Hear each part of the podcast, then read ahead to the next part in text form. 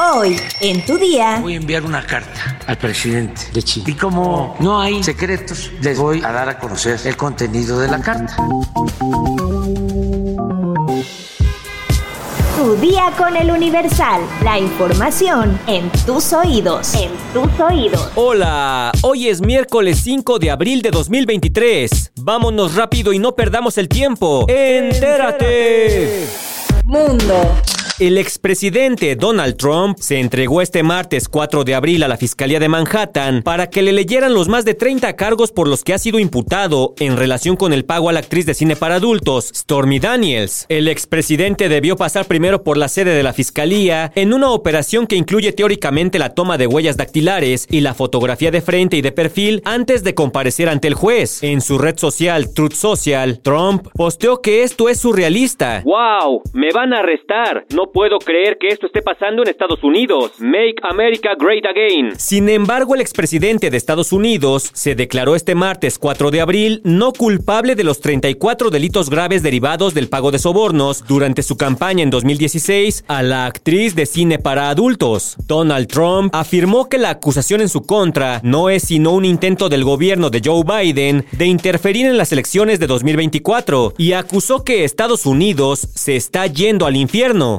Trump habló así en un acto convocado en Mar-a-Lago, la mansión y club privado en Palm Beach, Florida, donde reside, para hacer una declaración sobre lo ocurrido este martes, que fue algo inédito en los 245 años de historia como país independiente de Estados Unidos. Y es que hasta ahora no había existido un expresidente de Estados Unidos que hubiera sido acusado penalmente. Trump se presentó a la audiencia como alguien a quien han estado persiguiendo desde que llegó a la presidencia en 2017 y enumeró todas las investigaciones que le han abierto con especial hincapié en los documentos oficiales secretos hallados en Mar-a-Lago. Ellos no siguen la ley, subrayó después de haber dicho antes que el sistema de justicia de Estados Unidos ya no tiene ley y se usa para ganar elecciones. Por otro lado, varios analistas sugieren que la imputación a Trump puede beneficiar al expresidente en su carrera por volver a la Casa Blanca. Nación. El presidente Andrés Manuel López Obrador envió una carta a China pidiendo ayuda por el tráfico de fentanilo. El presidente dijo que la misiva la envió por una petición de legisladores demócratas y republicanos durante la reunión que tuvieron en marzo.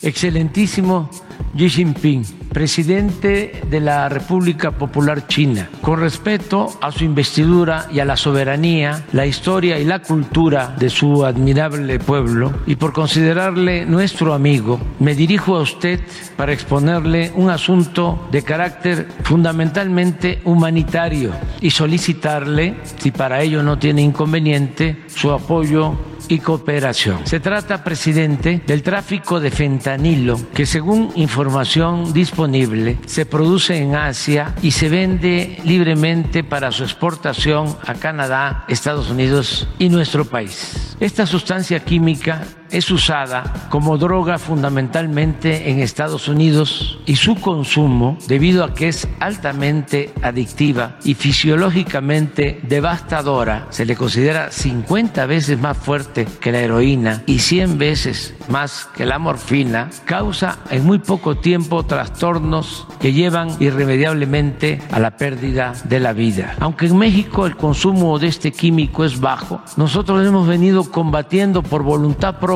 su tráfico hacia el norte del país. Acudimos a usted, presidente Xi Jinping, para solicitarle que por razones humanitarias nos ayude a controlar los envíos de fentanilo que puedan remitirse de China a nuestro país. Por ejemplo, sería un apoyo inestimable contar con información sobre quienes importan esta sustancia amigo presidente. Esperaremos con mucho interés su respuesta. Estoy seguro que contaremos con su colaboración, como siempre ha sucedido. Metrópoli. Un par de extorsionadores, presuntamente integrantes de la Unión del Centro, le prendieron fuego a un adulto mayor mientras trabajaba en una paletería como represalia por no acceder a darles dinero. Los hechos ocurrieron en el negocio ubicado en la colonia Morelos de la alcaldía Venustiano Carranza y la agresión quedó registrada gracias a cámaras de videovigilancia del establecimiento. De acuerdo con la cuenta de Twitter Michoacana Original, el hecho ocurrió el pasado 30 de marzo a plena luz del día. Los delincuentes delincuentes aprovecharon que en esa zona no hay seguridad y así amedrentan a los trabajadores. No se vale que hagan esto y que la autoridad no haga nada. Hace unos meses desfilaban los policías con sus operativos y ahora se paran muy de vez en cuando. Denunciaron. Un familiar de la víctima detalló que los extorsionadores amenazaron a los trabajadores para que los dueños se comunicaran a un número telefónico o de lo contrario iba a ser peor. Es por eso que la familia que trabaja en la paletería vive con miedo de que regresen los extorsionadores y atenten de nuevo contra ellos. Estados. Aprueban dictamen en Hidalgo que prohíbe a violentadores y deudores alimentarios aspirar a un cargo público. Será el Instituto Estatal Electoral el órgano que verificará el cumplimiento de esta disposición. Con 350 elementos policíacos, arranca operativo de seguridad Semana Santa 2023 en la capital de Sonora. El presidente municipal, Antonio Astiaciarán, dio el banderazo de salida a los elementos que velarán por la seguridad. Despiden a dos agentes del Instituto Nacional de Migración por golpear a migrante en Chiapas. Los agentes migratorios sometieron al extranjero y lo condujeron a la parte posterior de un vehículo, donde en un video se observa que lo golpean. A un sujeto apodado como El Mosca le mutilaron los dedos con un machete por intentar robarse una bicicleta en Guanajuato. Los vecinos comentaron que el delincuente ha sido detenido en múltiples ocasiones por la policía municipal por robar y drogarse. Balacera en Michoacán deja dos agentes de la Fiscalía Local muertos. La ofensiva criminal tuvo lugar en el fraccionamiento Misión del Valle, donde la célula delincuencial se atrincheró en un domicilio particular. Espectáculos. La tarde de este martes 4 de abril y tras varios meses de complicaciones de salud, se dio a conocer la lamentable noticia del fallecimiento del actor Andrés García a los 81 años de edad. Aunque hasta el momento se desconocen las causas de la muerte, el ex galán de telenovelas fue diagnosticado hace unos años con cirrosis hepática, enfermedad que lo deterioró en muy poco tiempo y contra la que luchaba actualmente. La muerte del actor fue confirmada por varios medios de comunicación y amigos cercanos, entre entre ellos Anaí, quien a través de sus redes sociales dedicó un sentido mensaje a la memoria del actor. No encuentro las palabras. Le doy gracias a Dios por haberme dado el regalo de tu cariño. Sé que ya estás en un lugar mejor. Te voy a querer y recordar toda mi vida con todo mi corazón, mi adorado Andrés. Escribió, nació el 24 de mayo de 1941 en República Dominicana. Sus padres fueron exiliados de la Guerra Civil Española y aunque durante su vida estuvo casado en tres ocasiones, su debilidad siempre fueron las mujeres. Tuvo tres hijos conocidos dentro del mundo del espectáculo, Andrés García Jr., Leonardo García y Andrea García, con los cuales es de todo sabido que no llevaba una buena relación. Por su galanura consiguió consolidarse como un símbolo sexual de la época y protagonizó cintas como Pedro Navaja y Asesino Nocturno. Su carisma no solo conquistaba al público, sino también a sus compañeras de escena y amigas. Tras haber superado los 50 años, no tuvo reparo en contar públicamente que se había colocado una prótesis para no afectar con la edad su desempeño sexual. En 1994 también superó un cáncer de próstata que pensó que lo derrumbaría después de haberse sometido a radiación nuclear para combatirlo. Después de convertirse en youtuber al lanzar su propio canal de YouTube, le dio un último consejo a la juventud. Quiero amabilidad y el cariño del mundo advertirles a los jóvenes y a los que no son tan jóvenes sobre la cirrosis hepática. A mí me acaba de dar cirrosis hepática. Créanme que no es agradable.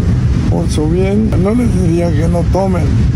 Créanme que se van a evitar muchos problemas. Ya ven, pongan atención, cuídense. ¿Sabes por qué decimos que a Chuchita la bolsearon? Descúbrelo en el podcast De dónde viene. Encuéntralo en todas las plataformas: Spotify, Google Podcast y Apple Podcast. De dónde viene es una producción de El Universal. Ya estás informado, pero sigue todas las redes sociales de El Universal para estar actualizado. Comparte este podcast y mañana no te olvides de empezar tu día. Tu, día, con El Universal. Tu día con el Universal. La información en tus oídos. En tus oídos. Hey, it's Danny Pellegrino from Everything Iconic. ¿Ready to upgrade your style game without blowing your budget? Check out Quince. They've got all the good stuff shirts and polos, activewear, and fine leather goods, all at 50 to 80% less than other high end brands. And the best part? They're all about safe, ethical, and responsible manufacturing. Get that luxury vibe without the luxury price tag. Hit up quince.com slash upgrade for free shipping and 365 day returns on your next order. That's quince.com slash upgrade.